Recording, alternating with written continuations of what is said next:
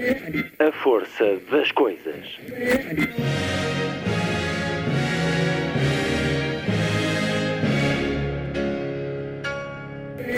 Welcome to the 109th last night of the proms.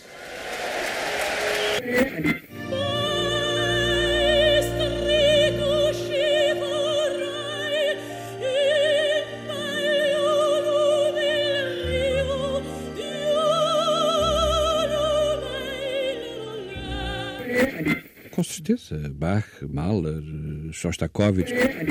Um programa de Luís Caetano. Na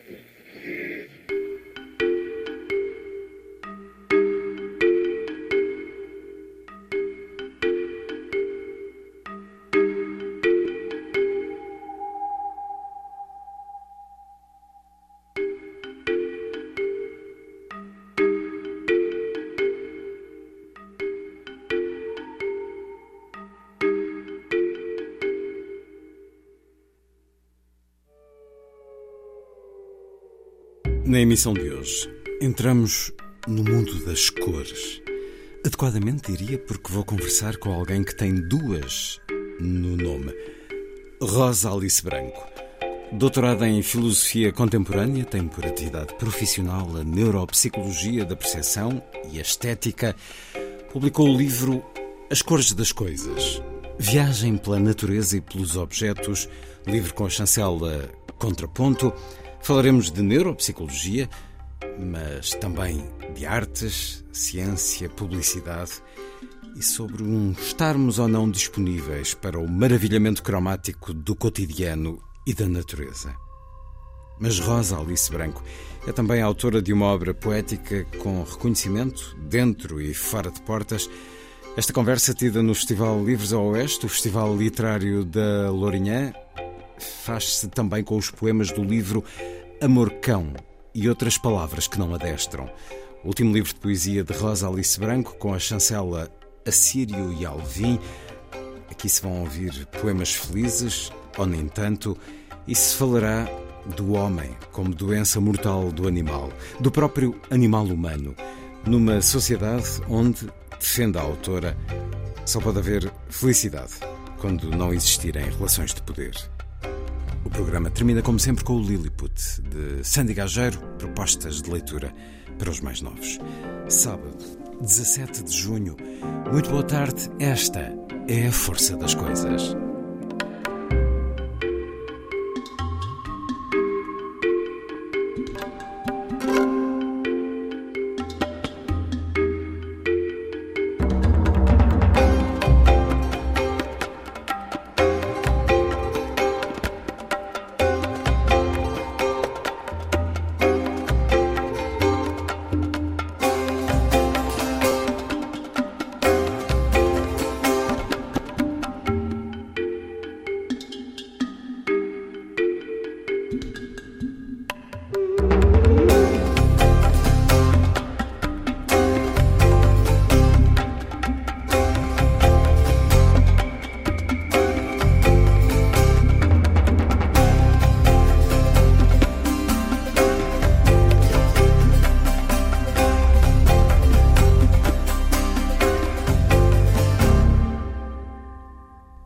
Antes da conversa com Rosa Alice Branco, ouvimos A Sombra de Peter Schlemel.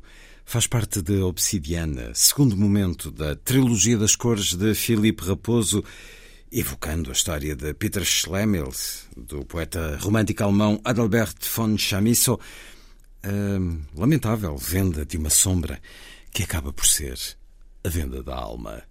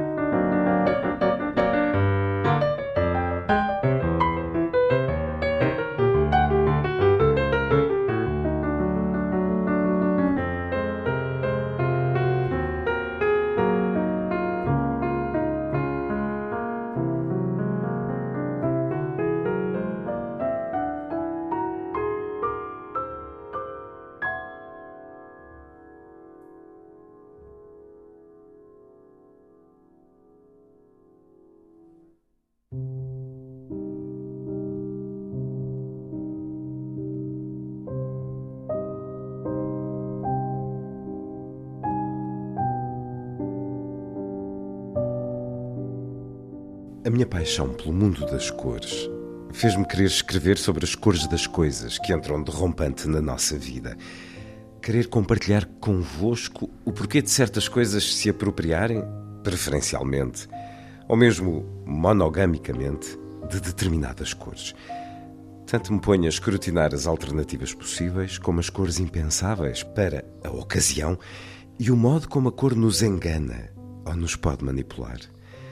Podemos já intuir a aventura que será entrar no mundo das cores com que vestimos as coisas que vestem a nossa vida.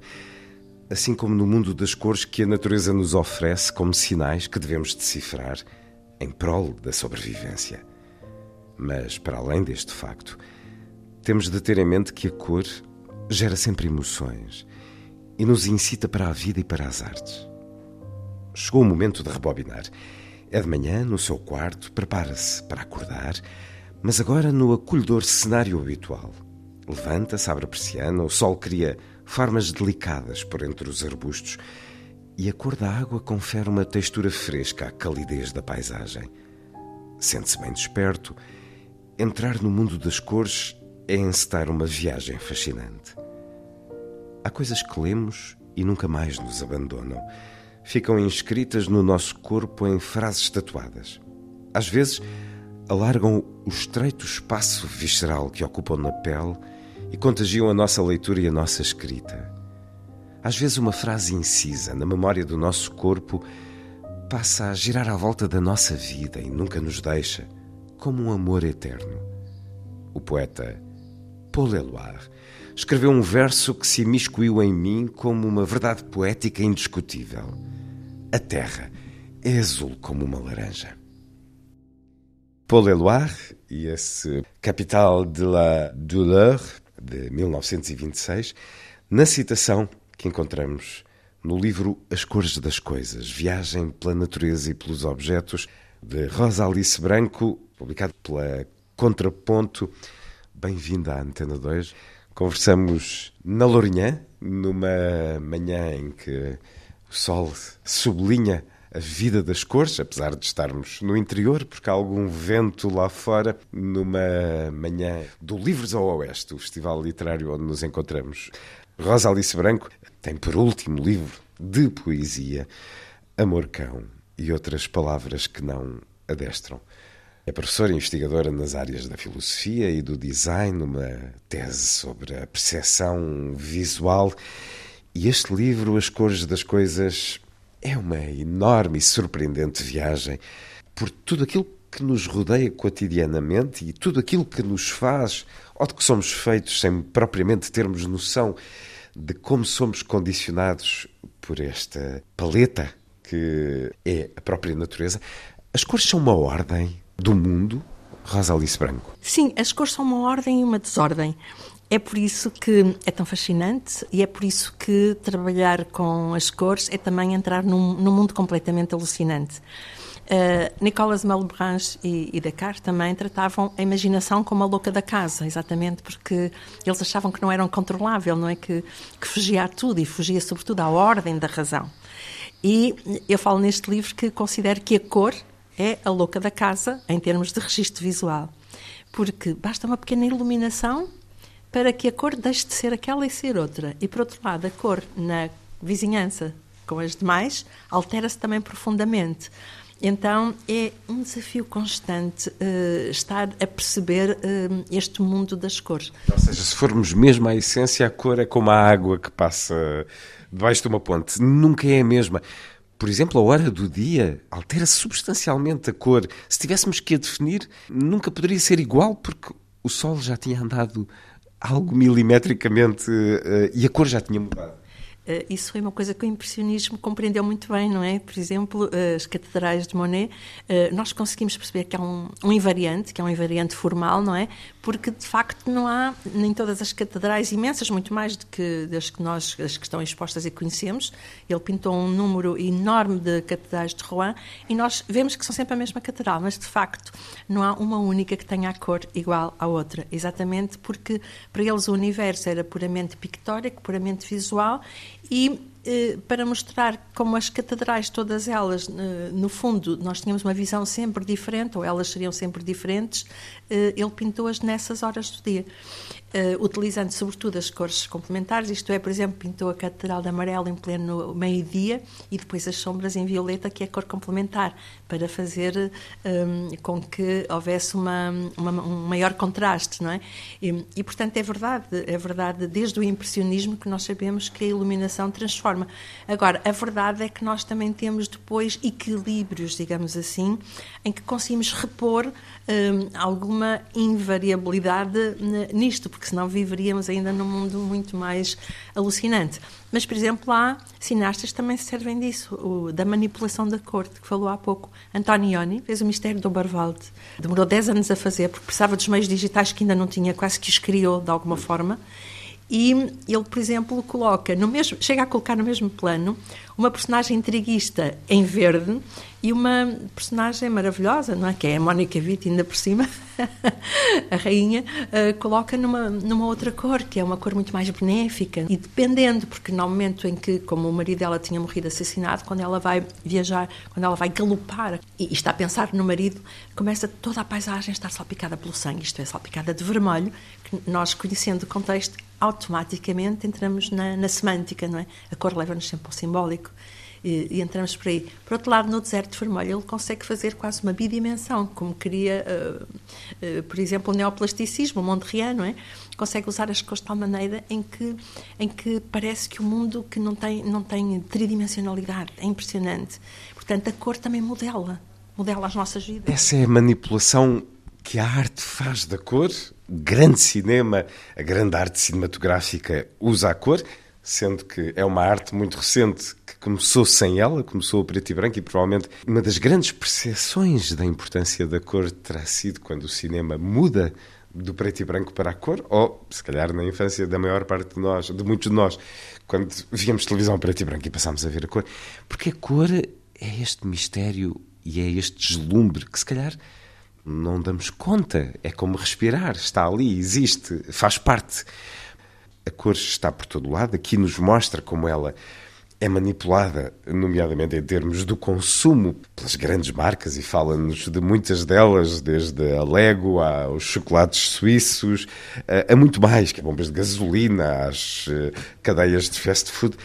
As cores que têm esse deslumbre de que nos esquecemos, apesar de nos deslumbrarmos quando olhamos pôr do sol ou o magnífico azul, enfim, o céu é essa grande tela mas há matemática nas cores. Também nos fala aqui de Nadir Afonso, um homem que, quando o entrevistei, ele insistiu muito, e era um grande teórico, da matemática na pintura, da matemática na arte, da matemática das coisas.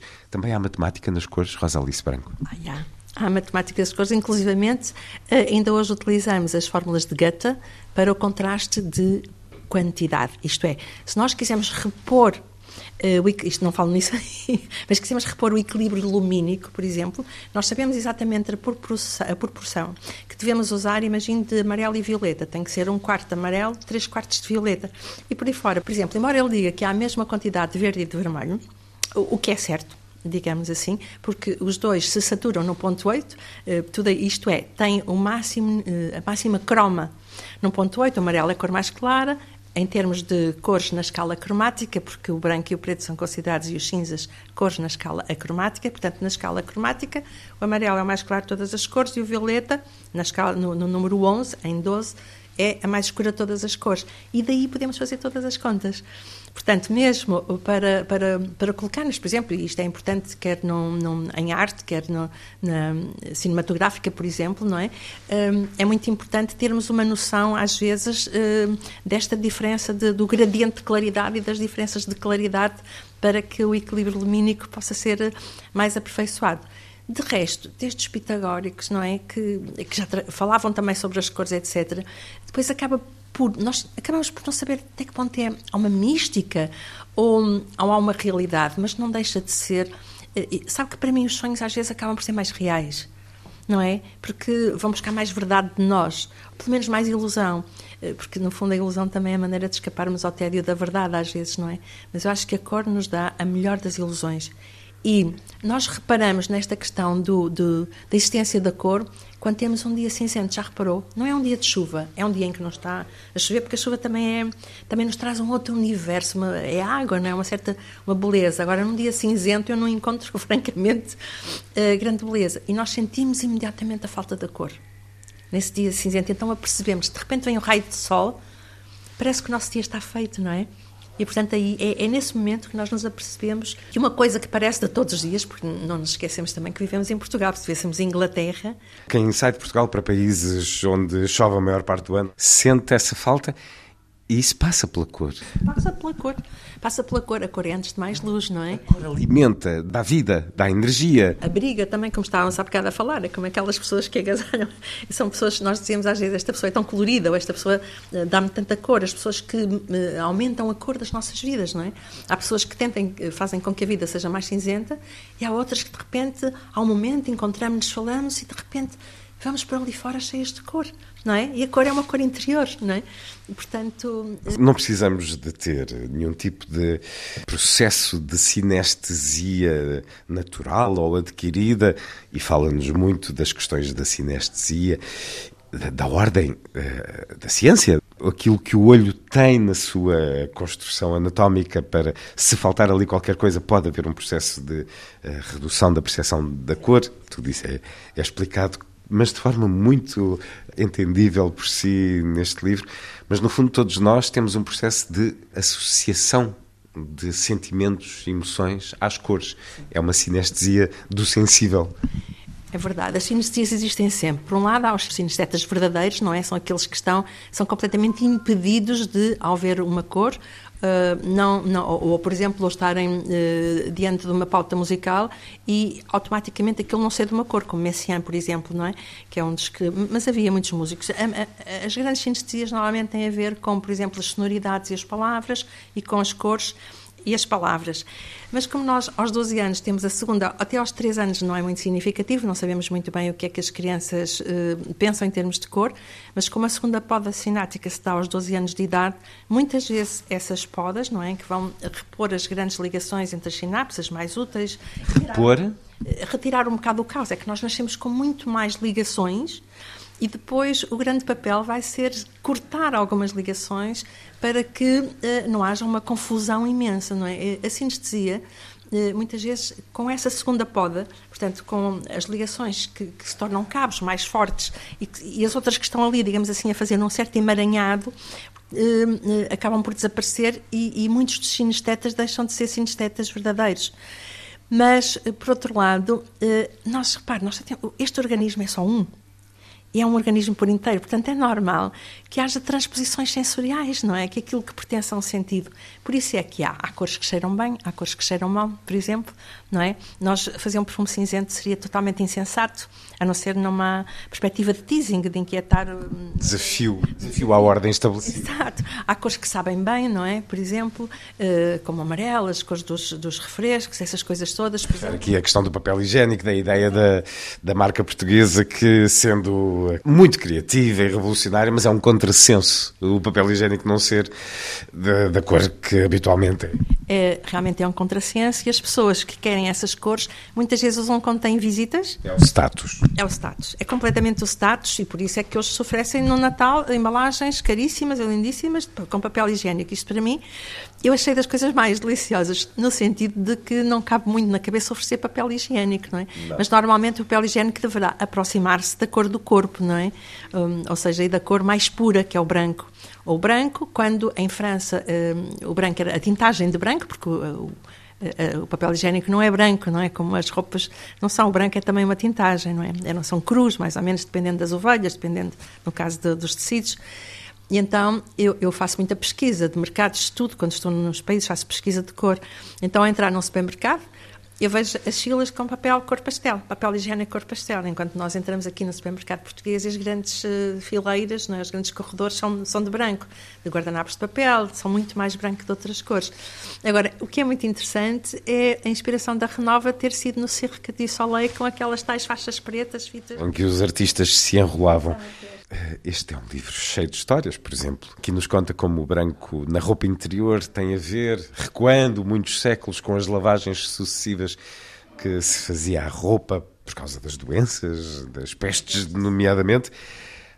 Apesar da sedução que a cor aporta, o branco nunca deixa de ser a cor a que se recorre, a que se regressa como o filho pródigo regressa à casa. Quando se quer contrabalançar o uso da cor, sobretudo nos produtos que possuem uma relação direta ou indireta com o corpo.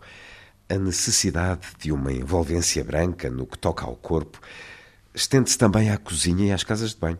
O lugar ligado aos alimentos que levamos à boca deve veicular inequivocamente uma impressão de limpo, pelo que a pia da louça foi branca durante muito tempo. Depois chegaram os tons de, do metal. Dá uma ideia de, de, que também dá e reflete é a cor dos laboratórios também de muitas dessas pias e ao refletir e dá uma ideia um bocado esterilizada, não é? Além de ser puro de esterilizado.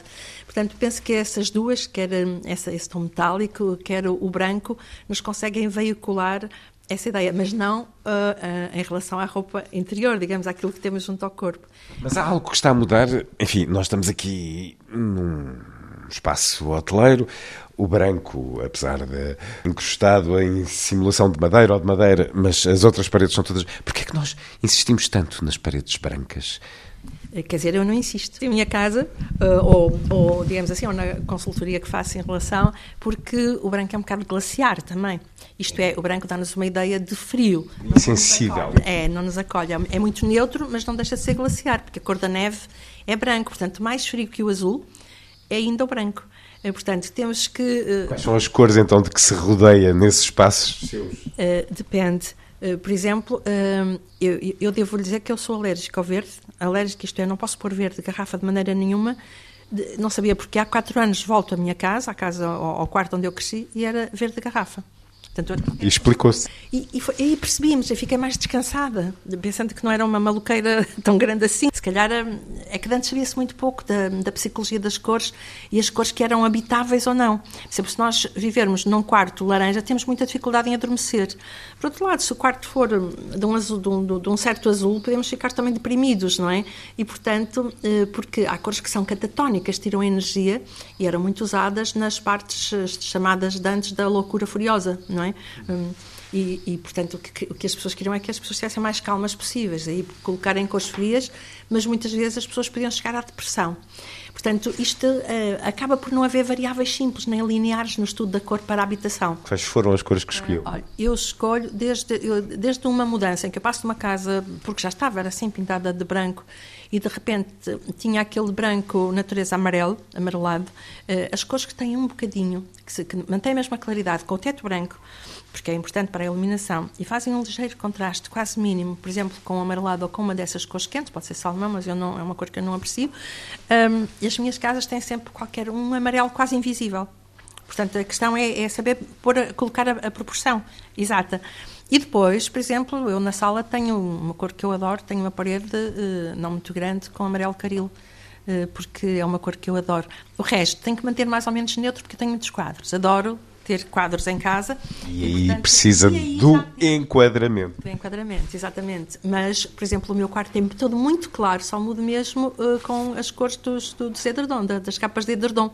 É muito claro, levemente aquecido que era para, ter um, ambiente, esse ambiente um bocado zen, se quisermos, entre aspas, a ideia não é essa, mas é ter um ambiente propício um, ao recolhimento, a fazermos a nossa própria viagem de circonnavegação, como dizia o Xavier de Mestre, não é? A viagem de circonnavegação à volta de, de nós próprios. É também um tempo em que, claramente, e, e muito por causa uh, do consumo, nas últimas décadas as cores explodiram na nossa vida. Aqui refere também essa famosa marca de roupa que, por política, por eh, objetivo comercial e estético, apostou desde sempre nas cores fortes e nos contrastes de cores, procurando relacioná-los com a vida, com a vida em sociedade, eh, com as questões mais sérias até da vida em sociedade. Mas é, é, é verdade, e também vivemos num país que teve 48 anos de cinzentismo. E isso, obviamente, que marcou também a nossa relação com as coisas.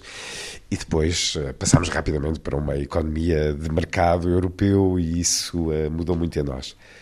As cores das coisas, de rosa Alice branco, lê mais um pouco.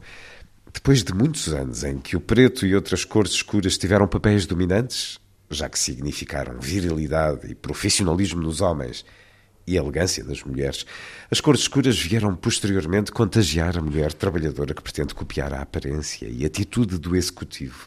O preto tem ainda outras qualidades inegáveis. A percepção de mais magreza e o poder ser usado vezes sem conta com adereços diferentes, oferecendo assim um outro visual.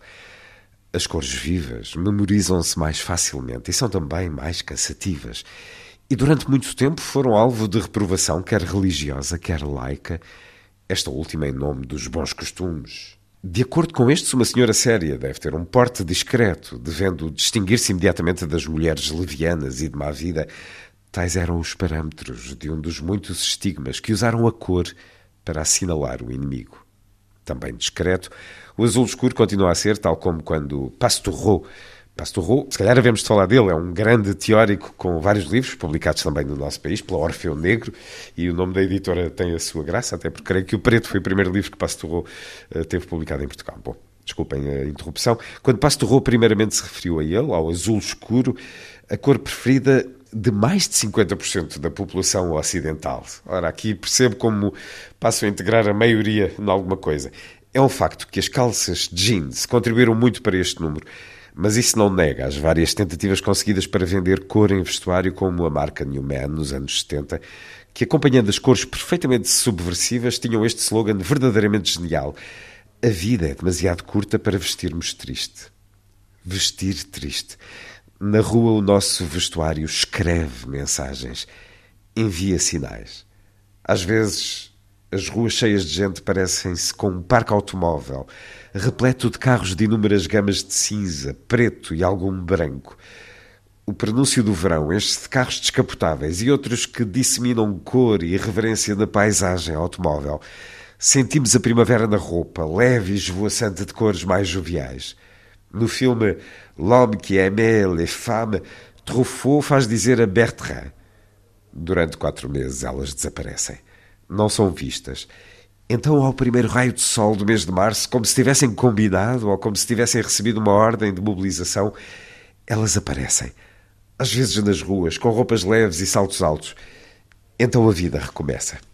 Mais um exemplo de como este livro nos relaciona tanto entre a ciência e a arte e a vivência cotidiana o preto ou as cores escuras nem nos damos conta, porque também há muitas variantes do, do preto. Como em tudo, há aqui muitas respostas e muitas variáveis. Por exemplo, hum, há essa questão da descrição de que eu falei. Há por lá das pessoas que uh, não podem mudar muito de roupa, que não têm muito dinheiro, portanto é muito mais fácil para elas vestir com preto e branco e com muito preto e às vezes colocar um lenço, quer dizer, fazer uh, para não parecer que vai sempre igual para o emprego, por exemplo, mudar apenas um pequeno adereço ou coisa no género, mas de facto isso pode ser por muitas razões. Por outro lado, eu nunca, uh, quando penso em Portugal, lembro-me sempre de Eduardo Lourenço e na psicanálise, não é? No Labirinto da Saudade, psicanálise do povo português, em que ele diz que nós temos um temperamento melancólico e, e bisonho e todas essas coisas. Bem, eh, Portugal mudou muito, não é? A partir daí, é verdade, mas é verdade que se nós pensarmos, por exemplo, em relação de Portugal em relação à Itália, a Itália é muito mais colorida, usa muito mais a cor do que os portugueses. Os portugueses continuam, apesar de tudo, a ser, como são mais contidos, mesmo gestualmente, tudo isso. A própria Espanha aqui ao lado. Sim, a própria Espanha aqui ao lado.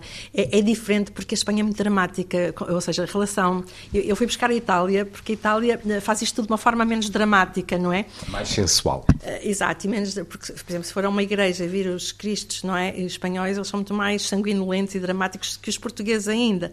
Portanto, é verdade, são muito mais exuberantes já do que nós um, e muito mais estridentes. E, e, e, isso reflete-se em Espanha muito bem naquilo que está a dizer na maquiagem. Por exemplo, as mulheres sempre usaram imensa. Nós íamos de Portugal para a Espanha e aquilo parecia autênticas pinturas, não é? Quando, quando as mulheres praticamente não se pintavam em Portugal. Um, e por isso o, o, preto e branco, olha, há bocado falávamos também no cinema, como é importante, é que no preto e branco também se pode manipular. Por exemplo, o Nicolas Rey, com o expressionismo no, no cinema, inclusivamente a personalidade das pessoas também nos é dada através da, do preto e branco. Como o Fausto de Rembrandt, aquela água forte em que se vê como ele está na escuridão, a olhar para, para a luz. Portanto, o preto e branco também é muito importante nas artes, não é? Mas eh, na vida real eh, acaba por ser muitas vezes, foi durante muito tempo, um, um apanágio, digamos assim, de bom gosto porque havia mesmo na Vista Alegre aqueles serviços uh, dessas cores mais sombrias e, e, no fundo, viver uma vida preto e branco era viver uma vida com certos status, digamos assim, uh, com esses ideais também de virilidade. Agora, uh, nunca passávamos para a escala cromática. E é lá que está a felicidade, não é no preto e branco. A exuberância, a beleza, sendo que isto da beleza é muito relativa, obviamente, a força estética das coisas depende muito de pessoa para pessoa, de circunstância para circunstância. A verdade é que as cores podem afetar o corpo e o espírito, podem não, fazem-no. Tendemos, de facto, a não percepcionar muitas vezes a beleza que são as cores na existência Hegel escreveu há tanto tempo que a modernidade é uma época em que ninguém cai de joelhos diante de uma pintura. Na nossa modernidade, acha que estamos a perder a capacidade do maravilhamento destas coisas essenciais que estão à nossa volta? O que acontece é que há pessoas que sempre se maravilham e há pessoas que não têm a capacidade de se maravilhar. E penso que isso aconteceu uh, em todos os tempos. Hoje é mais difícil, às vezes, realmente, porque as cidades são. Uh, há uma tal poluição da cor que a cor deixa de ser informação e de, ser, e de nos desencadear as emoções positivas que. Porque a cor a cor está sempre no domínio simbólico, está sempre a desencadear emoções. Nós ficamos alegres com o sol, nós ficamos tristes com, com coisas escuras, não é? Faz parte de nós. A questão da fotossíntese é também uma questão de ciência, não é? E, portanto, nós precisamos de, de, dessa luminosidade e dessa cor uh, para, para podermos também uh, usufruir, fruir a vida. Fruir a vida tem a ver com a cor. E por isso nós temos muitas metáforas da cor para, para essa felicidade. As cidades estão a usar menos cor. Não sei se repara que agora é moda de se usar nas cidades casas cinza uh, ou castanho escuro ou, ou mesmo preto. Uh, por exemplo, no Porto, uma cidade de granítica, já imaginou que as casas, por exemplo, isso como vão, no fundo, todo o urbanismo também vai mudar uh, o rosto da cidade.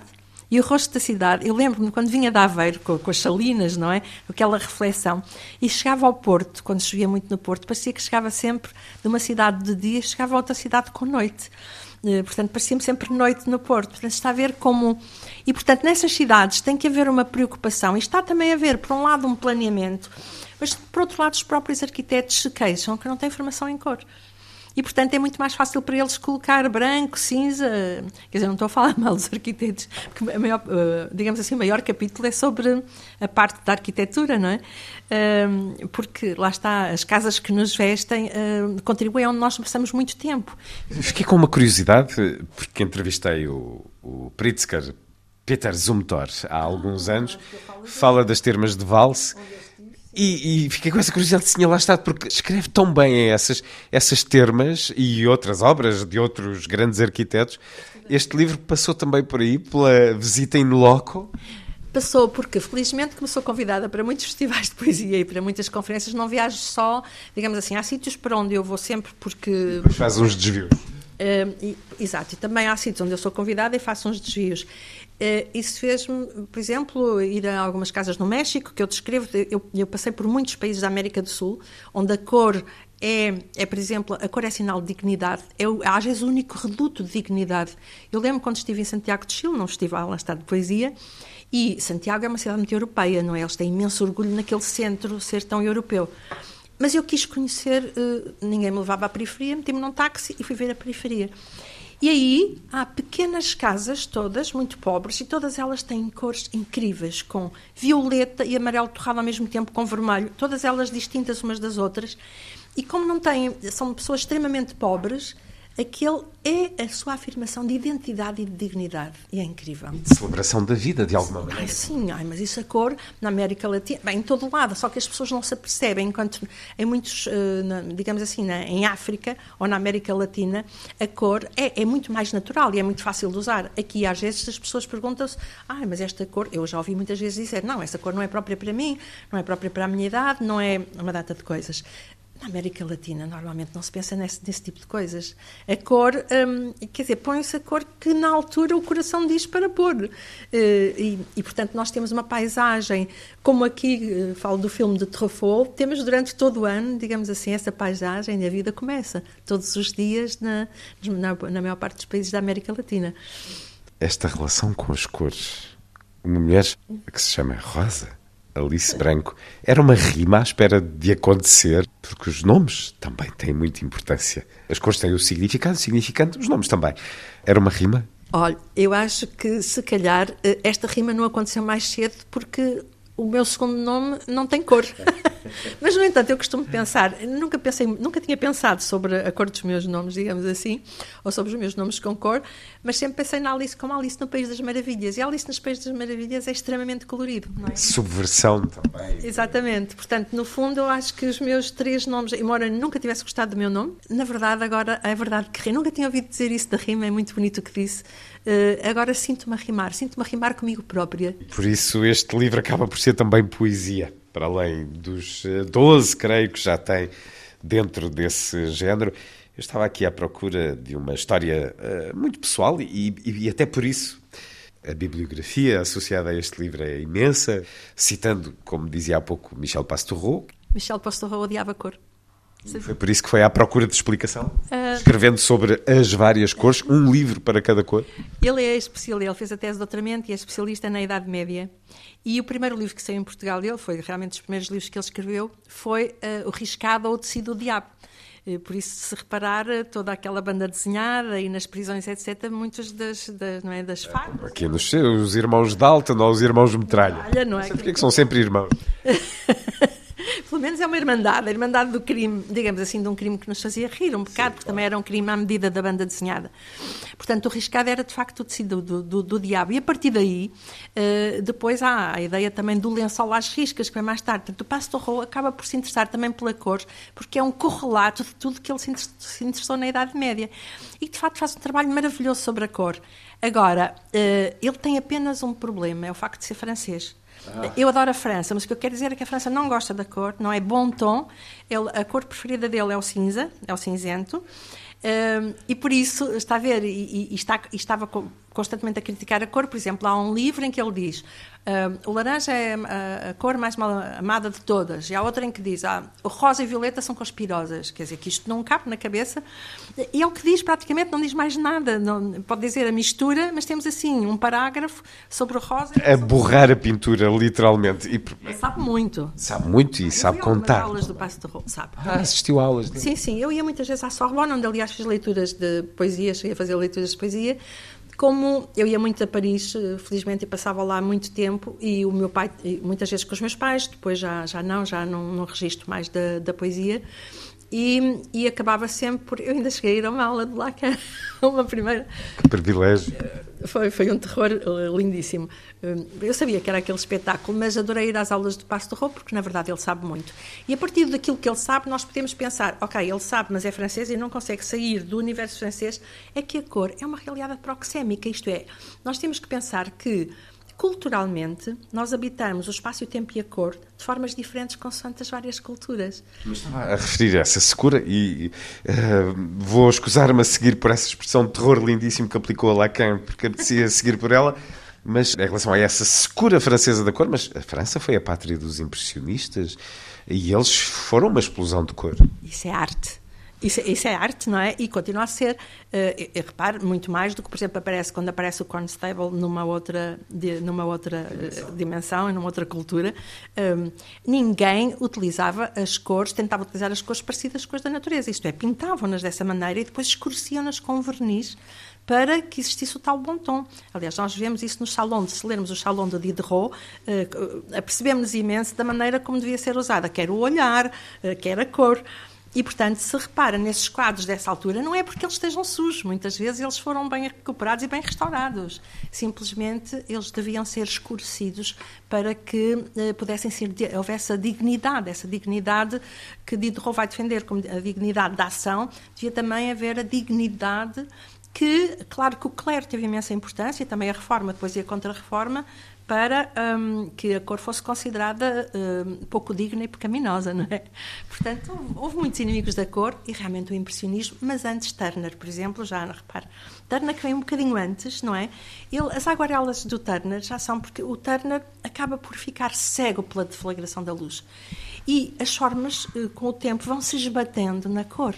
Ele, aliás, tem a mar maravilhosa perspectiva aérea, não é? Em que nós temos essa luminosidade de repente nos quadros dele, mas ele deixa de vender quando se dá a deflagração da cor. E as aguarelas dele são, vão mais longe do que o próprio impressionismo no seu começo.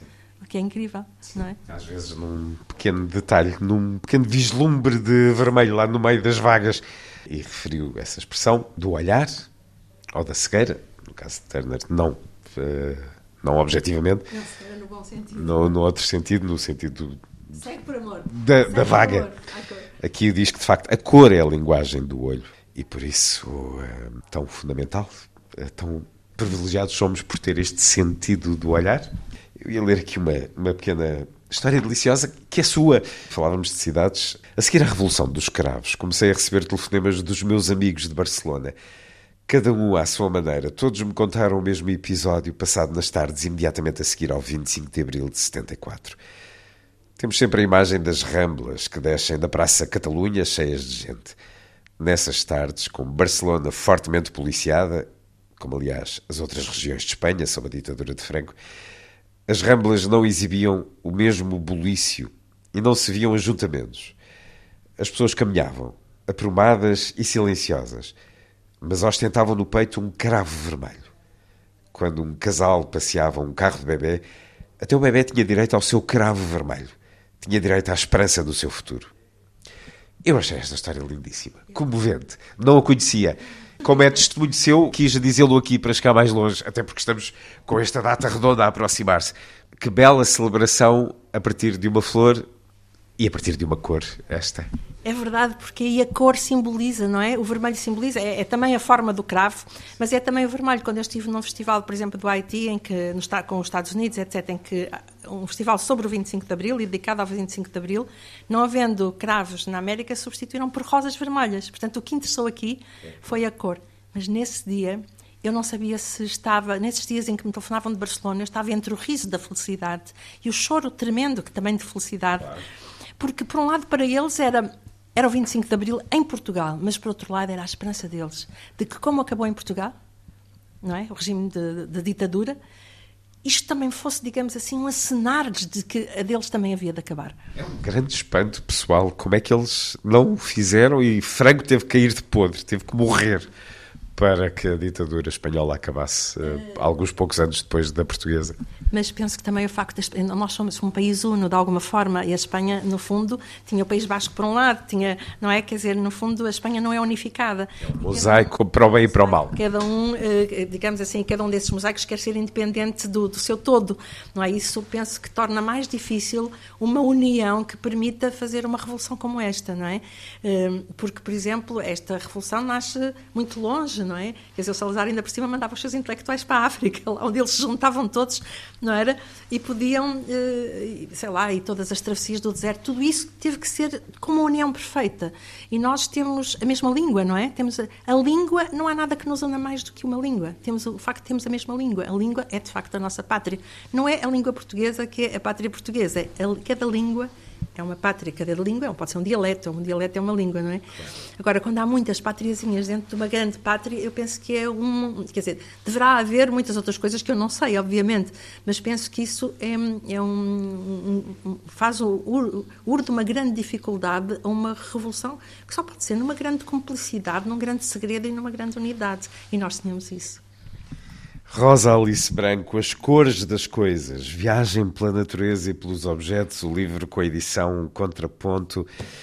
Pensava enquanto lia se essa sala de cinema que, o seu, que tinha na sua casa materna, paterna, o seu pai, Vasco Branco, cineasta, pintor, eh, ceramista, a sua infância foi de, e adolescência e juventude foi de convívio com grandes nomes da cultura. Essa sala de cinema em casa terá contribuído para o seu fascínio pelas cores também, Rosalice Branco? Ah, sim, porque o meu pai era presidente, por um lado, do Cineclube e tudo o que ele não podia passar no Cineclube passava lá em casa, com pessoas que vinham, eram sempre sessões político-culturais, não é? Não, não havia, como se diz, não há, não há nada que não seja político, era um, um chavão que se dizia, mas que era verdade mesmo lá em casa.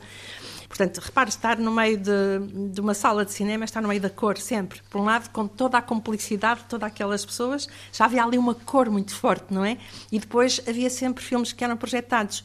Nós, eu vi o Coraçado Potemkin com oito anos, para aí, e ele veio em fotogramas, veio dividido todo nas bainhas de, de pessoas que vieram de Paris.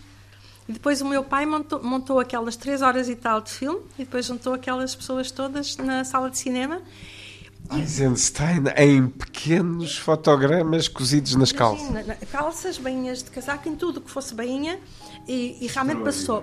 E eu tinha oito anos, e é engraçado que o que eu pensei acerca do. bem, Eu via, via filmes desde os três anos de idade, não é? Devo imaginar. O meu pai. Nós não podíamos fazer muitas coisas, mas podíamos sempre ir ao cinema. A qualquer hora, está a ver? Muitas vezes não nos deitávamos assim tão cedo. Eu considero que foi uma educação maravilhosa. E, hum, porque lá está. eh, fora os livros que eu lia sempre, inclusivamente à luz da vela e à lanterna e tudo, que os livros também dão uma cor imensa à nossa vida. O cinema tem a cor eh, explícita, não é? Está ali explicitamente. Mas eu, quando vi o Caraçal de Potemkin, é engraçado que eu pensei aquilo que eu acho que ainda hoje penso, que é isto é tão fascinante, mas é tão chato.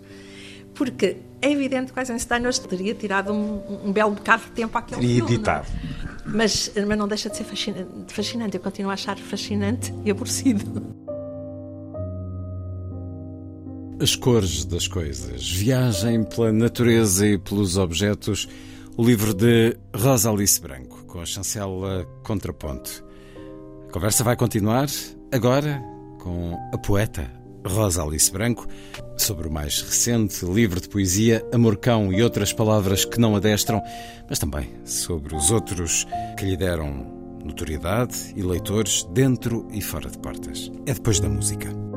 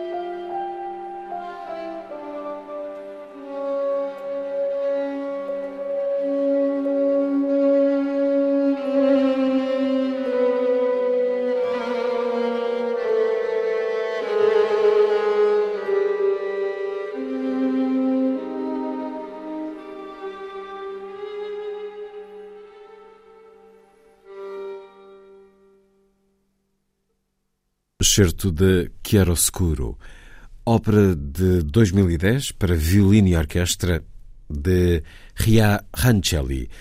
Compositor nascido em Tbilisi, na Geórgia, tem hoje 82 anos e vive na Bélgica. Interpretações de Gideon Kramer e a Kremerata Báltica.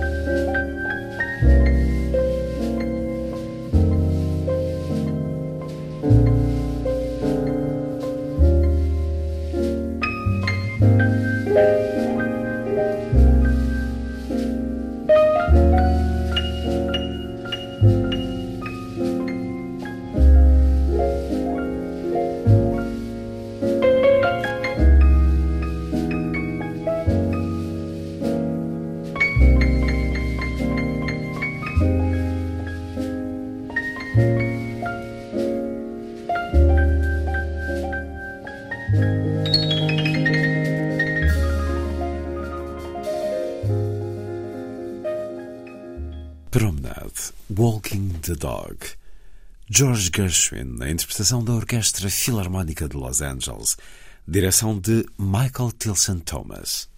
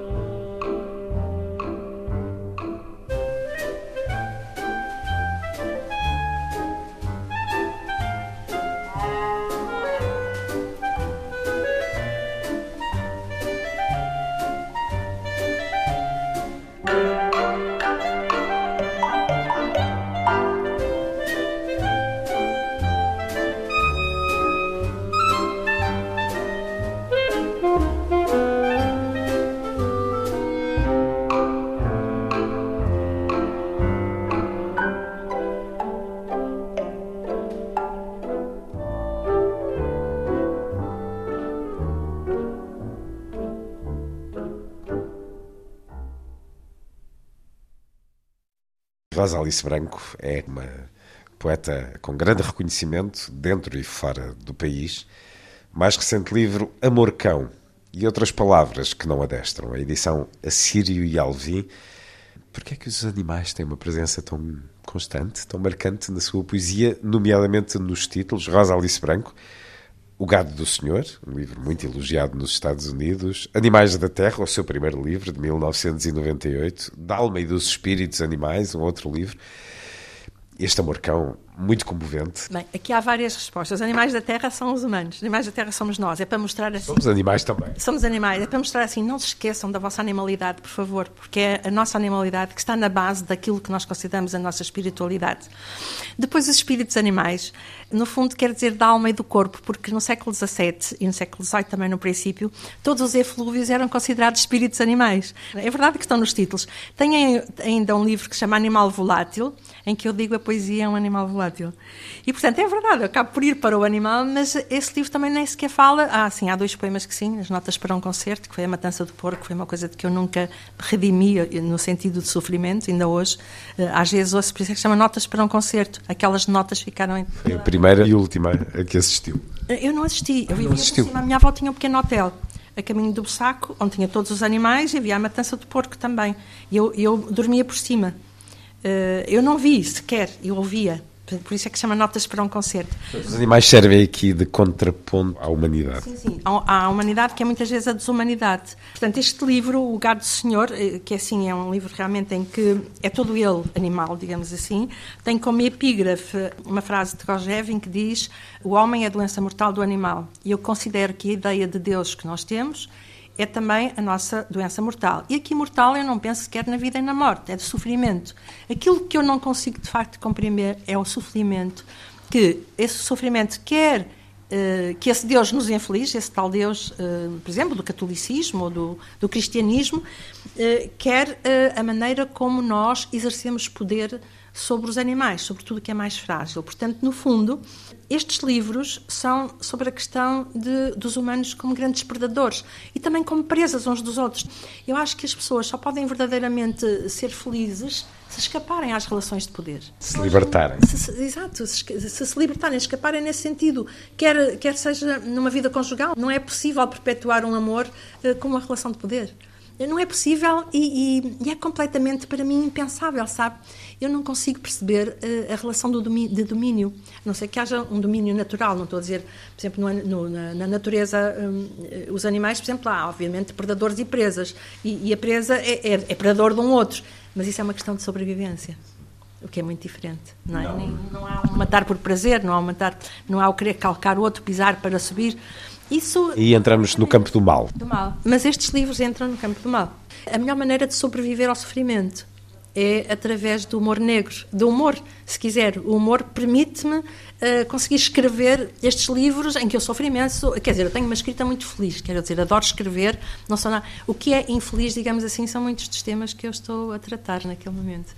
Hum, não é? Por exemplo, como, como a maneira, hum, eh, como aqui está, a violência doméstica, como eh, a violação, como a pedofilia, do pai para a filha.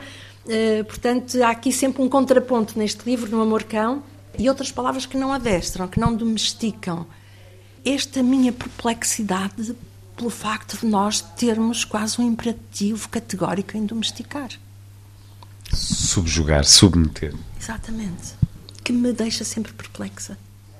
Geralmente abrindo a porta ao mal, ao domínio sobre um outro, sentir o poder. Vou-lhe pedir para ler uh, alguns poemas. Vou começar por pedir este aqui, 39. Uh, começo pelo epígrafo? Ou... Ah, vamos referir isso. Este é um livro que tem Conrad Lawrence a iniciar todos os poemas. Eu vou ler a epígrafe, mas diga-nos porque essa forma de construir este livro. Eu nunca escrevi, todos os meus livros são temáticos, isto é, eu, normalmente eles são o desenvolvimento da epígrafe. Por exemplo, na Monadologia Breve, eu encontrei uma frase de Leibniz que diz assim: ah, se isto fosse o sentido da minha vida, como a minha vida teria sentido, que é: há no abismo das coisas partes adormecidas que é preciso despertar. E foi por isso que eu gostei tanto daquele filme do Fabuloso Destino da Amélie, porque eles veem o insignificante, aquelas coisas que parecem invisíveis. E é isso, despertar uh, aquelas pessoas que também estão invisíveis, despertar as pequenas coisas que estão invisíveis. Neste livro, eu, eu queria escrever uh, exatamente sobre essa questão da predação, dos predadores e das presas, dos grandes e dos pequenos predadores, daquilo que, no fundo, de toda esta, esta relação uh, entre as pessoas entre as pessoas e os animais E fui buscar, no fundo, o cão eh, como grande contrapartida benéfica. O cão é um animal benéfico para mim. Portanto, é a grande eh, contrapartida benéfica, muitas vezes, ao desumano, não ao humano, mas nós dizemos os humanos, parece que somos mais do que, mas somos, no fundo, a raça que efetivamente faz o pior, não é? E o melhor também, não estou a dizer que seja só o pior. Porque aqui também há poemas felizes, não é? Também, sim. Uh, é isso. Também é um poema feliz. A epígrafe de Conrad Lawrence, quando Deus criou o mundo, é evidente que não anteviu os futuros laços de amizade entre o homem e o cão. Ou talvez ele tivesse razões concretas e, a nosso ver, insondáveis para atribuir ao cão uma longevidade cinco vezes mais curta do que a do seu dono. Os três deitados na cama, ele enxota-o sem convicção. É domingo de preguiça e ela. O cheiro fresco da manhã no emaranhado dos cabelos. O ombro deixa ver a pele morena tingida pelo sol que entra, entreaberto o store, e desta vez ele põe-no fora do quarto.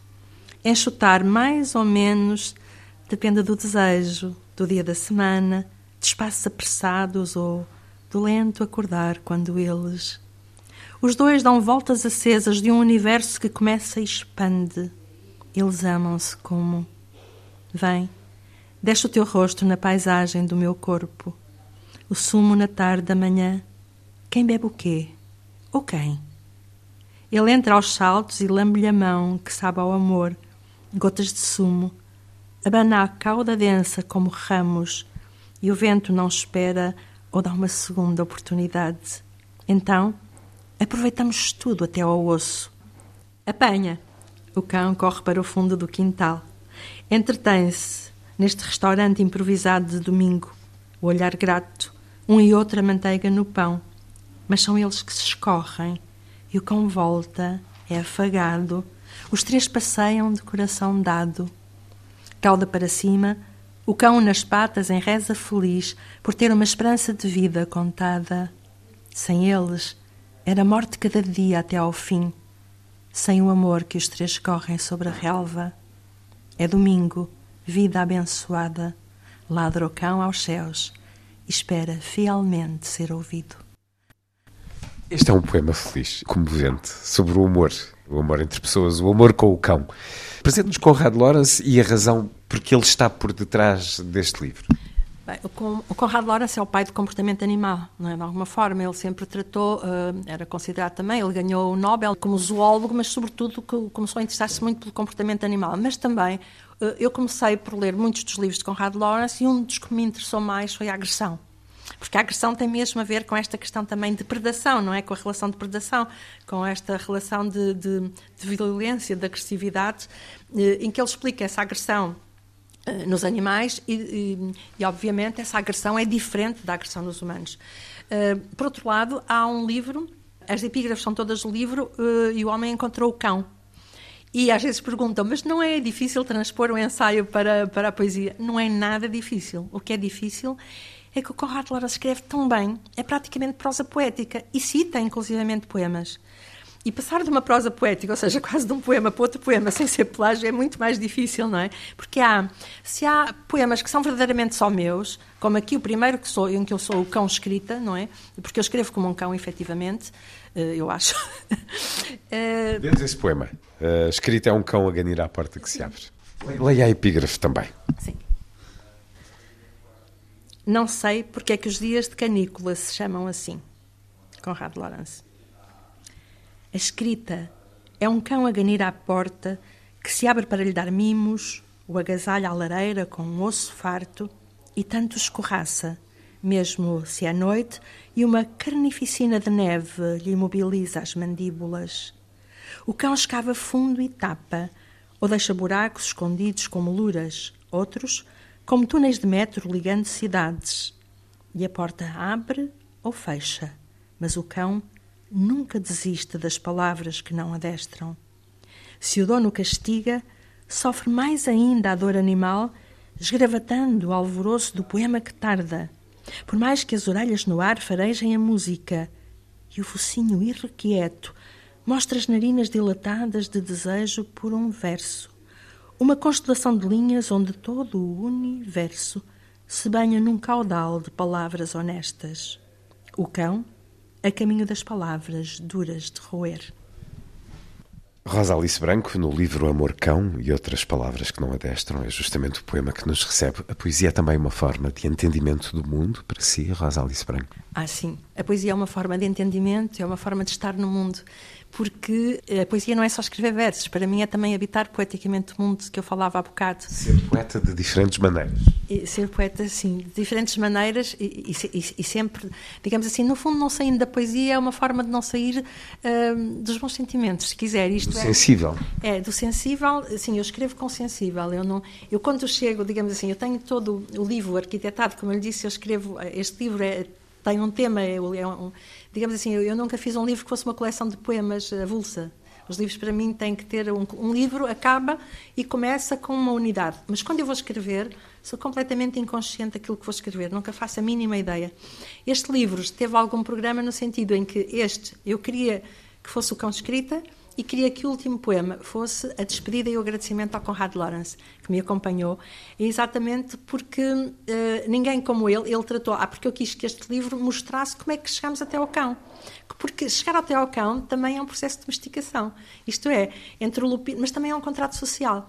Uh, a ideia do lupino que chega ao chacal, e com o chacal há de facto um contrato social quando eh, a tribo percebeu que o chacal não era um inimigo e começa a haver uh, a ronda de chacais, não é, a tomar em conta da tribo de alguma forma e uh, a tribo a, oferecer comida, não é, dos restos, do, daquilo que caçavam, das vísceras, etc, ao chacal.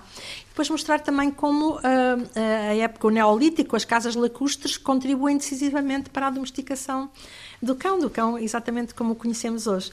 Portanto, eh, eu quis fazer este trajeto também de, de mostrar como é que se chega ao cão domesticado, que no fundo aqui, digamos assim, eu não sou contra, eu acho que o cão, o cão infelizmente e os animais acabam por viver numa vida que é nossa, dos humanos. O cão está numa passadeira, não se apercebe que está numa passadeira muitas vezes, ou, ou está fora da passadeira, vai ser atropelado, porque ele está num mundo em que não compreende as regras. E, portanto, eu, eu, acho que realmente tem que haver um certo, digamos assim, tem que haver um certo regramento para que o cão possa viver, ele ser mais feliz e os humanos também, quando querem, há aquilo que é uh, o estritamente necessário para que o cão e as pessoas possam ter uma uh, conivência e convivência uh, feliz na nossa vida e depois há todas as perversões da domesticação, que são coisas muito diferentes. Vou seguindo pelos poemas felizes, nos pedidos que lhe faço, Rosa Alice Branco um outro gosto muito neste livro, na página 58, por favor. Entre si, os animais só se olham fixamente quando fazem tensão de adotar medidas drásticas ou quando sentem medo uns dos outros. Conrad Lawrence. Um olhar instantâneo, a que responde com relance periférico, fez-me acreditar no amor à primeira vista. Mesmo de revés, olhas-me como se eu fosse a primeira água, a origem da sede, e, no entanto, não te atreves a bebê-la, com medo que eu seja finita. Aprendemos que não há fontes e qualquer jorro é espúrio, mas ninguém gera sede do mesmo modo. Gostava de ser como tu. O que me falta ser está na paisagem que galgas em dois tempos. Eu limito-me a olhá-la frontal e fixamente para ver o que é perto e o que é longe. Captar a beleza nua, seja doce ou agreste mas que haja mar, muito mar nos meus olhos, porque não quero capitulações neste poema. Frontal, olhas a comida que trago na tigela, a minha voz zangada quando foge estrada fora, os movimentos do meu corpo se simulamos luta. Tudo depende do aparato visual, que, por sua vez, depende da espécie em questão e de razões concretas, porque, no meu caso, gosto de pensar que contemplo o mundo com convicção.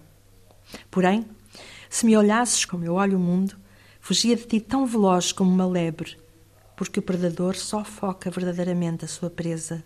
Assim, aprendi a não te fitar de frente, a olhar como se estivesse algures depois de ti, enquanto as minhas mãos desdizem o olhar e te afagam o pelo, e brincamos, e sou a tua sede, e tu, o inexistente rebordo do mar.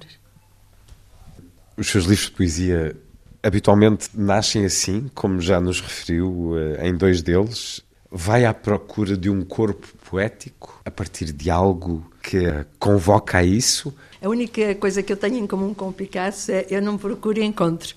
Este, sim, na verdade, eu, eu, mas não sabia como, sabia que queria escrever sobre esta questão. Por exemplo, o segundo livro, A Monadologia, nasce da minha extrema paixão pelo Leibniz, encontra aquela frase e está feito. Começa a escrever o livro. Nunca, nunca, nunca programo uh, aquilo que vou escrever, a não ser a partir da epígrafe. Digamos assim, eu sei que há, que há algo que eu tenho interesse em, em, em falar, lá está, da alma e dos espíritos animais, uh, da alma e do corpo.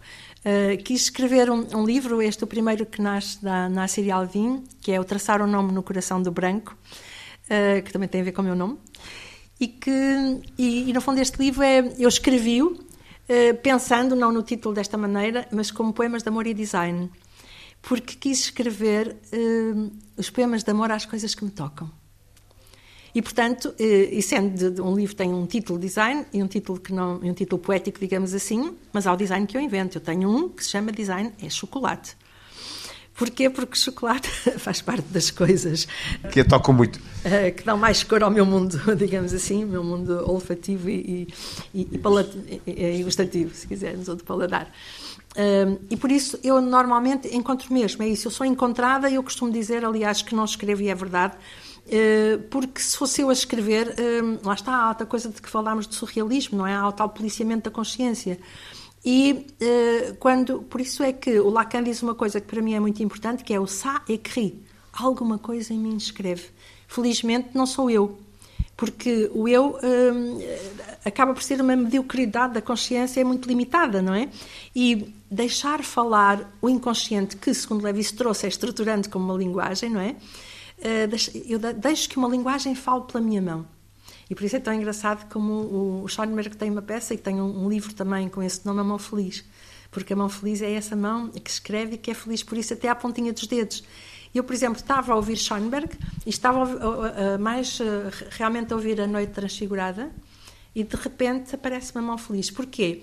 Porque eu e Oscar Lopes tínhamos conversas sobre os daíticos, sobre aquelas pequenas partículas do eu aqui agora, sentávamos no chão e podíamos estar uma tarde inteira a falar sobre isso. E de repente apareceu uma mão feliz e essas coordenadas do eu e aqui agora, e não às 5 horas, eh, é? olha, nós encontramos-nos agora de manhã para estarmos aqui à conversa, não é? No Hotel X, no tal, tal, não é? Há uma cumplicidade nestas coisas, de dizer, olha, mais logo encontramos-nos ali, esta cumplicidade. E, por outro lado, a profunda perplexidade em eu dizer da mesma forma o meu copo e o meu corpo. Tudo é meu, da mesma maneira, eu não sou meu, a minha mão. tá. e, e, então, da parte esquerda aparecem estas perplexidades, estas perguntas, e do lado direito os poemas propriamente ditos. Portanto, este, este livro também me apareceu, A Mão Feliz, em, é um livro que saiu em 1994. Por outro lado, por exemplo, o único traço do pincel. Eu estava a ler o Chitao e, eh, e, ao mesmo tempo aquela história do Zhuangzi em que diz que eh, depois de 10 anos num lápis só com uma pincelada pintou o caranguejo mais belo eh, visto até então então eu de repente escrevi um livro com, com a cosmologia no fundo é um livro sobre pintura sobre pintura, sempre poesia e, e caligrafia porque não estão separados no Oriente Antigo estava digamos assim com essa tonalidade de cor do Chitao cá dentro de mim e saiu um livro em que, no fundo, é uma procura inconsciente de uma grande simplicidade. E o único traço do pincel é, essa simplicidade em que só de uma pincelada eu vou, eu, o poema me sai, porque sai das entranhas, sai das vísceras, sai da vida. Paleta da escrita de Rosa Alice Branco, 35 anos de poesia publicada, mas uh, muito mais, uh, de poesia escrita. Começou a escrever uh, Desde muito cedo, desde jovem? Sim, comecei a escrever desde muito cedo, tanto poesia como prosa. Lembro quando eu tinha 12 anos, ofereci um livro escrito à mão ao meu pai, era um livro de contos. Foi na Corunha, lembro perfeitamente, eu apareci com aquele caderno que depois ficou comigo, infelizmente já não é ele que eu tenho, mas uh, ficou comigo. E também escrevi poesia. Agora tive, felizmente, o bom senso, espero eu que, que as pessoas que me estão a ouvir concordem, de achar que Saiu o meu primeiro livro quando eu achei que aquilo que eu escrevia já era partilhável. Porque eu acho que não devemos sobrecarregar as pessoas com coisas que nós ainda nem sequer pensamos se estão prontas ou não para os outros. É preciso acrescentar. Exato. Agora, eu não sei se concordam comigo, portanto, se o meu primeiro livro acham que pode já estar. Mas era foi isso que eu achei, digamos assim. Isto acho que já não vou fazer perder tempo às pessoas, não é? Já é algo que eu gostaria de partilhar com elas sem as fazer perder tempo. Um, e foi, foi assim que eu, eu comecei a publicar bastante tarde, não é? Aos 30 e, e tal anos, não é? Não, estou a dizer para muita gente que. Sim, claro, claro. E sobretudo para quem escreve, eu desde sempre escrevi. Eu acho, neste sentido, uh, tudo para mim era literatura. Sabe que eu nem sequer me interessava tanto por pessoas, embora eu, eu, eu ame profundamente as pessoas, mas eu, durante muito tempo, por viver em Aveiro, achava os, meus, os amigos dos meus pais eram personagens. E as personagens dos meus livros eram sempre muito mais interessantes do que as pessoas. Vivia o mundo pelos livros. Sim. Aprendi a viver através da literatura. Ainda com o meu filho, quando uma vez encontrei uma caminhonete da Shell, disse: Olha como é parecida com a nossa da Lego. Quer dizer, não era a da Lego que era parecida, está a ver? Portanto, eu vivia sempre, eu acho que devo ter assim aqui umas, algumas sinapses também mal colocadas, porque de facto eu aprendi a viver através da literatura. E a vida foi uma bela surpresa, porque eu comecei pelo neorrealismo e costuma-se dizer que os livros bons de antes não tinham finais felizes, não era? Portanto, depois de ler tanto Sartre, tanto aquilo que se lia, tanto de Cocteau, tanto o que se lia nessa época, Pasternak, por aí fora, uh, toda a biblioteca do meu pai, e sobretudo depois de ter lido a Beleira, sabe que foi das pessoas que mais me fez pessimista, porque a Beleira tem a chamada prolepse, que é imaginem como é que eu agora vou casar contigo e tudo, e temo tanto, e amanhã só me apetece dormir com a tua amiga, que agora não acho piada nenhuma. Quer dizer, isto pôs-me louca, sabe? Isto constantemente nos livros do Abeleira, depois no Bolorna, em todos esses, um, deu-me uma perspectiva muito pessimista da vida, de que me tentei defender, apesar de tudo. E, portanto, de alguma forma, a vida foi uma bela surpresa, com todas as perdas, com tudo. Não deixo de, de, de ter tido uma bela surpresa. E a celebrar. Curiosa essa forma como falou do Abeleira. Ele nem sabe. Ele, ah. ele, era amigo do meu pai, mas nem sabe disto. nem sabe o mal que me fez. E o bem. Claro. Aliás, nós não sabemos a maior parte das coisas que impactamos nos outros. Agora, fia à ditadura dos pedidos próprios, escolha um poema para nos ler, deste ou deste outro que aqui tem, Gado do Senhor. Mas não tenho poemas felizes. Gosta mais de poemas felizes, eu já percebi. Mas uh, agora a sua escolha, por favor. Mas olha, vou ler um poema que tem uma história. Não, pode ser secreta, é melhor não dizer. Mas depois eu digo-lhe, apesar ah, de tudo. Não, houve alguém que fez. Um, uh, que, que a sua meditação no dia da consagração dos cardeais foi com este poema. Uh, e isso para mim foi com este poema deste livro. Menos razões que aves, Iraque. A rota das aves. Essas manhãs em que levantava a cabeça e elas passavam rente à infância. Passeavam no céu como eu passeava cá embaixo, sem rua e passeios apinhados na respiração por um segredo dentro do ouvido. Um tremor, quase a consciência de ter corpo. Em bando, mais gente que segredos. Talvez seja por isso que pousam nos telhados vazios. É o caminho que as escolhe. Há mais coisas a dizer entre o quê e o quem. Por exemplo, as aves têm rotas que a guerra desconhece. Previsível colisão com aviões este ano, pensa ela. Este país em sangue no bico das aves.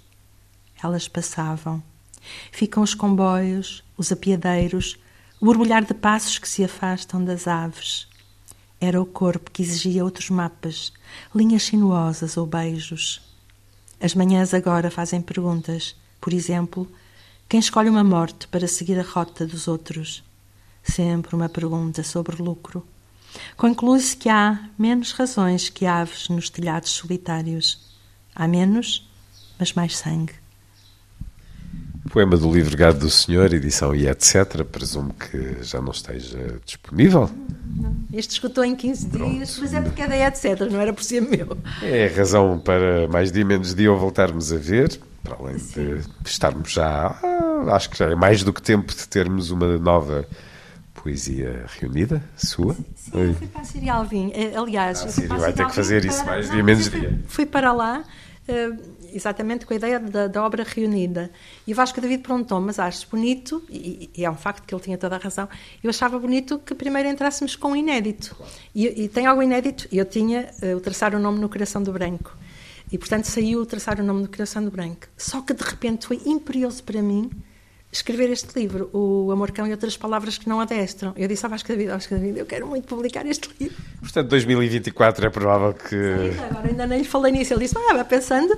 E eu, claro que vou pensando, mas eh, obviamente que a obra reunida é uma coisa em que se tem que pensar, não é? Por exemplo, eu sei exatamente que quero, sempre quis, desde muito nova, que se tive, aliás, já assim, na minha obra de, de 2002, que saiu no, no, pela, pelas quase, foi o Walter que me convidou, uh, Walter Mãe. Um, eu, eu, quero sempre que parta do, do, que eu estou a escrever agora. A pessoa vai perceber muito melhor o meu percurso se começar por agora. E recuar no e recuar. tempo. E é sempre assim que eu faço mesmo a dar aulas, sabe? Começo pelo hoje. Uh, e acho que isso dá uma perspectiva muito mais interessante e muito mais realista, digamos assim. Uh, a pessoa não se apercebe nada se começa pelo livro mais antigo. Se começa pelo livro de hoje e começa a ler para trás, uh, penso que tem uma, uma, que é muito uma visão mais interessante e, e mais fácil para, para quem está a ler. Recuemos talvez um bocadinho do tempo, não muito. Saiu também recentemente um livro em que participa, um livro coletivo, Quarentena ao Desconcerto do Mundo, Rosa Alice Branco, com Ana Paula Inácio, João Rasteiro e José Rui Teixeira. Apresente-nos este livro. Este livro foi escrito durante o confinamento, como o próprio nome indica. Eu fui convidada, a ideia não é minha, eu fui convidada pelo João Rasteiro e aceitei, achei que era muito interessante uh, escrevermos, digamos assim, uh, a última frase de um poema seria o primeiro verso do, do, do poema seguinte. Por exemplo, eu começou, por exemplo, Ana Paula Inácio, se foi, foi por ordem alfabética. E o, a última, o, o último verso, Ana Paula Inácio, era o primeiro verso do poeta seguinte. Há maneira de um cadáver esquisito, alguma Há maneira de um cadáver esquisito, só sabendo o que estava para trás, digamos assim, o contexto é a única diferença. Foi um bocado, foi, olha, foi mesmo um cadáver esquisito à letra, literal, não é? Durante o confinamento foi mesmo essa ideia. De cadáver muito esquisito, não é? Foi a realidade que vivemos. Penso que é um livro que, que vai ficar sempre no meu coração, de alguma forma. Primeiro, porque houve essa cumplicidade que havia nas varandas, não é? E, e notava-se muito mais, inclusive, lá está em Itália, em que até tinham horas para ir celebrar para a varanda. Sociabilizar. Sociabilizar de uma forma incrível.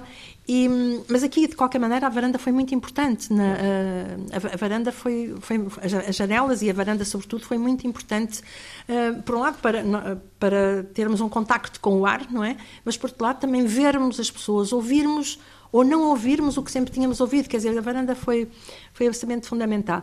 E este livro foi uma varanda, de alguma forma. Foi uma varanda uh, com o outro, não é? Em que estávamos, no fundo, a mostrar aquilo que estávamos a sentir um, durante uma epidemia que nos apanhou à revelia, de surpresa completamente, e de que não conhecíamos as regras nem as leis, como ainda hoje não conhecemos assim muito, uh, não é? Ela veio e, e, talvez esteja a ir, mas não é uma, uma, coisa de que nós para para a qual nós não estávamos preparados, quer dizer, já houve tempo, a peste, etc, etc, mas quer dizer, não, não tínhamos uma coisa assim, quer dizer, durante as nossas vidas nunca tivemos uma coisa assim, nem um confinamento. E tive a felicidade de poder de alguma forma, porque nós quando desabafamos com um amigo, não é? É uma espécie de exorcismo também, não é? E aqui, não é que a escrita para mim seja, seja um exercício, mas aqui, o estarmos, no fundo, a, a deixar vir à, à superfície das, das, letras e das palavras, à superfície dos versos, aquilo que, que estávamos, que, que, em nós se ia sentindo, uh, foi uma maneira muito feliz de. Aliás, eu sinto-me um bocado. Se eu tivesse remorsos.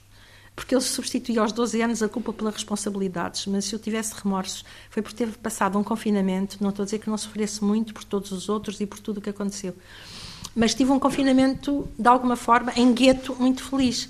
Porque escrevi, por um lado, a quarentena, não é? Fora, muitos poemas que me pediram para o confinamento, e escrevi as cores das coisas. Portanto, eu consegui dar cor ao meu confinamento também, por muitas maneiras. Portanto, esse livro, A Quarentena, é realmente um livro que teve muita importância na, na minha vida poética e também na minha vida sensível. Aí está ele com a chancela exclamação. A pandemia foi declarada extinta pela Organização Mundial de Saúde há poucos dias. Parece que, que, já foi há mais tempo do que aquilo que foi. A pandemia mudou algo em si, Rosa Alice Franco? Um, não creio que tenha mudado muito. Aliás, todas as pessoas diziam que as pessoas iam ser muito melhores depois da pandemia, porque tinham percebido sofrimentos juntas, etc. Nós só nos sentamos em crise. Isto é, quando é necessário que haja isso. Aliás, os animais fazem a mesma coisa, os animais de contacto.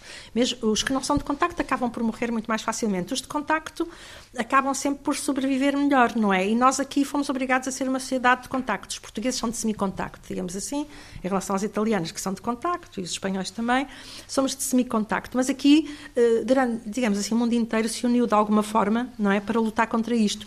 Portanto, eu percebi-me claramente, quando passasse a ideia de perigo, não sei se o perigo, mas a ideia de perigo, as pessoas iam ficar iguais ou possivelmente iriam lucrar o mais possível, porque nas guerras e nas pandemias sempre se lucra, e foi, foi o que aconteceu.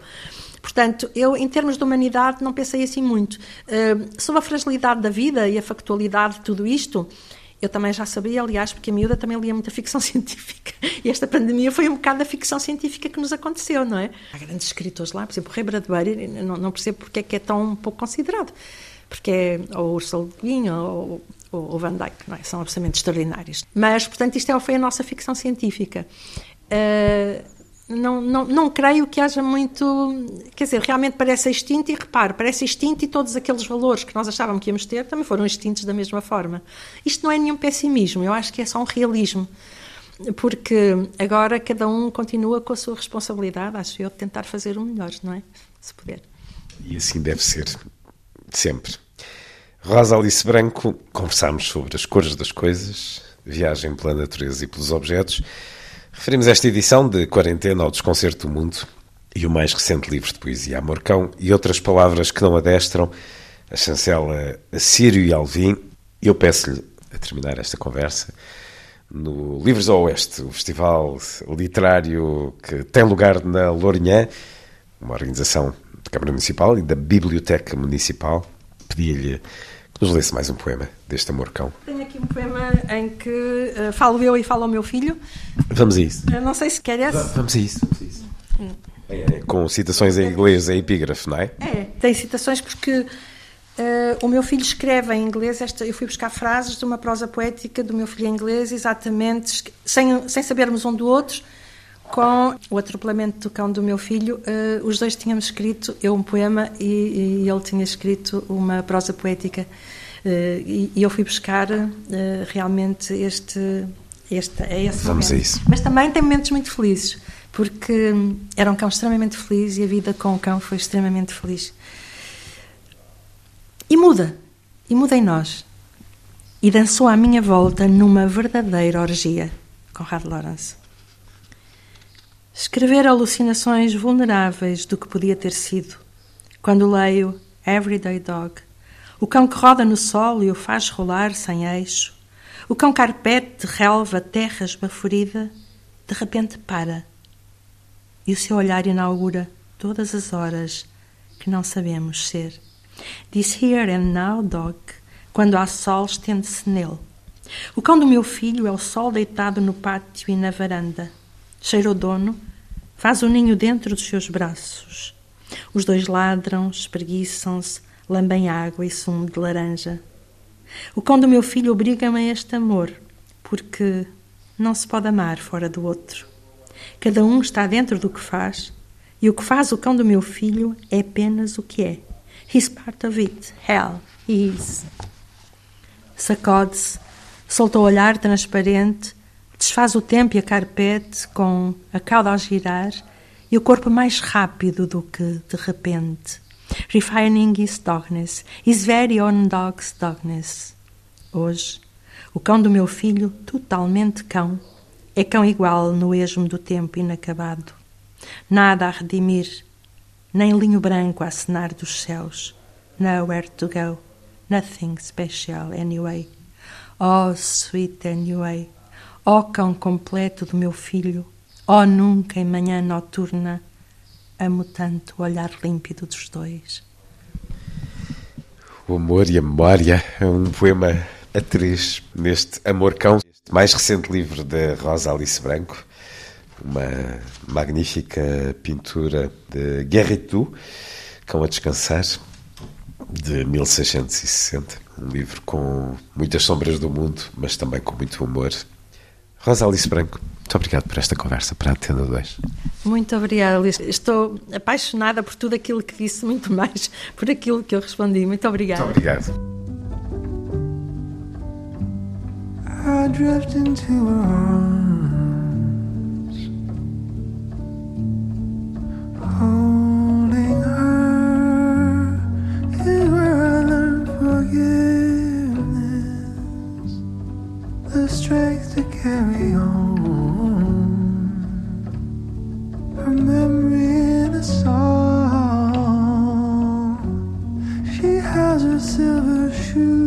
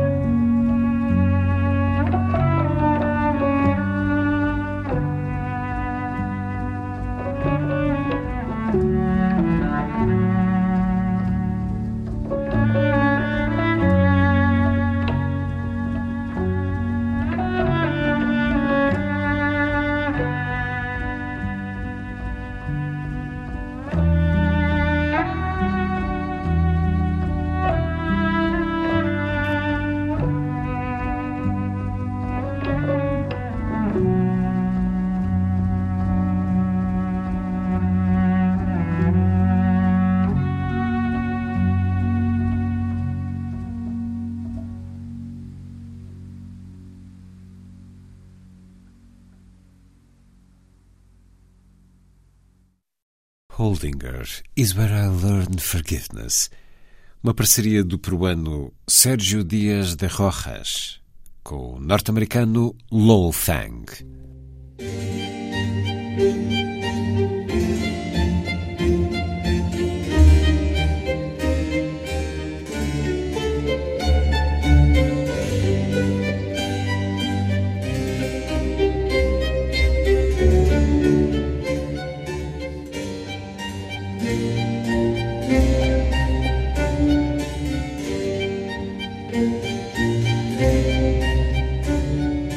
A força das coisas.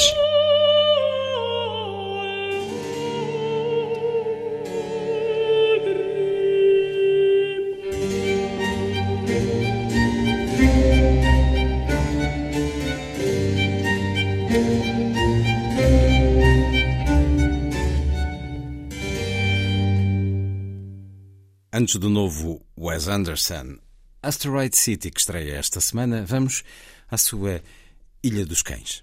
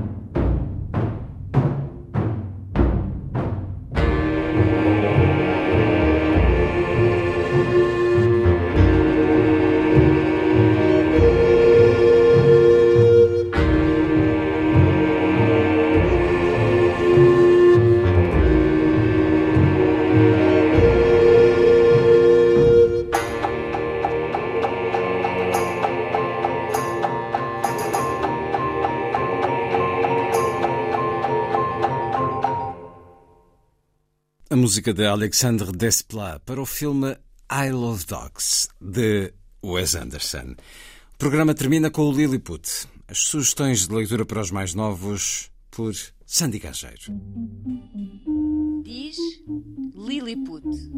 Lilliput, Lilliput. Lilliput. Passamos os olhos por vários livros esta semana. Saída muito recente, por exemplo, Uma Rosa, de Ana Pessoa e Madalena Matoso.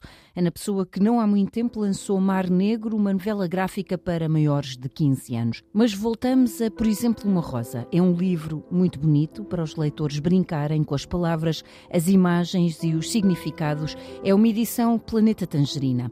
Da Eddie Kerr, a incrível aventura da genética leva-nos numa viagem de questionamento, acompanha as aventuras no laboratório laboratório do professor Mil Homens para descobrir o que é a genética, porque existem gêmeos verdadeiros e gêmeos falsos. O texto é de Vitor Coutar e as ilustrações de Puya Abassia. E a terminar, O Dia em que Chegaste, uma história sobre a adoção que conta a chegada de uma criança à nova família, reflete sobre a expectativa, os preparativos e, claro, a imensa alegria. Tem pouco texto, mas apresenta detalhes subtis de como foi vivido o momento. O texto é de Dolores Brown e as ilustrações de Reza Dalvad, uma edição da Fábula.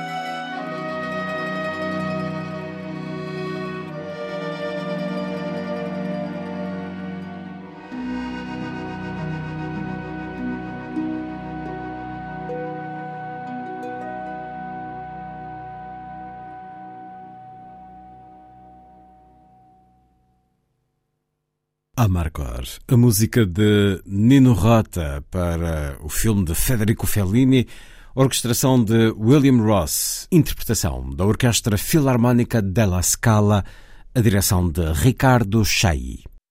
Foi a força das coisas. Assim, obrigado por estar com a rádio. Bom dia, bom fim de semana.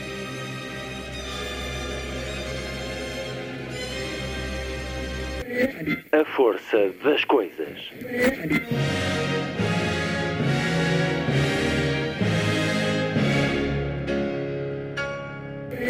Welcome to the 109th last night of the proms.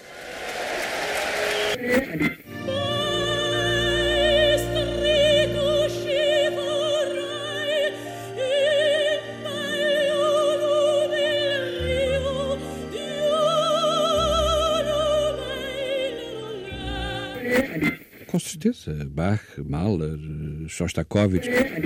Um programa de Luís Caetano. 12.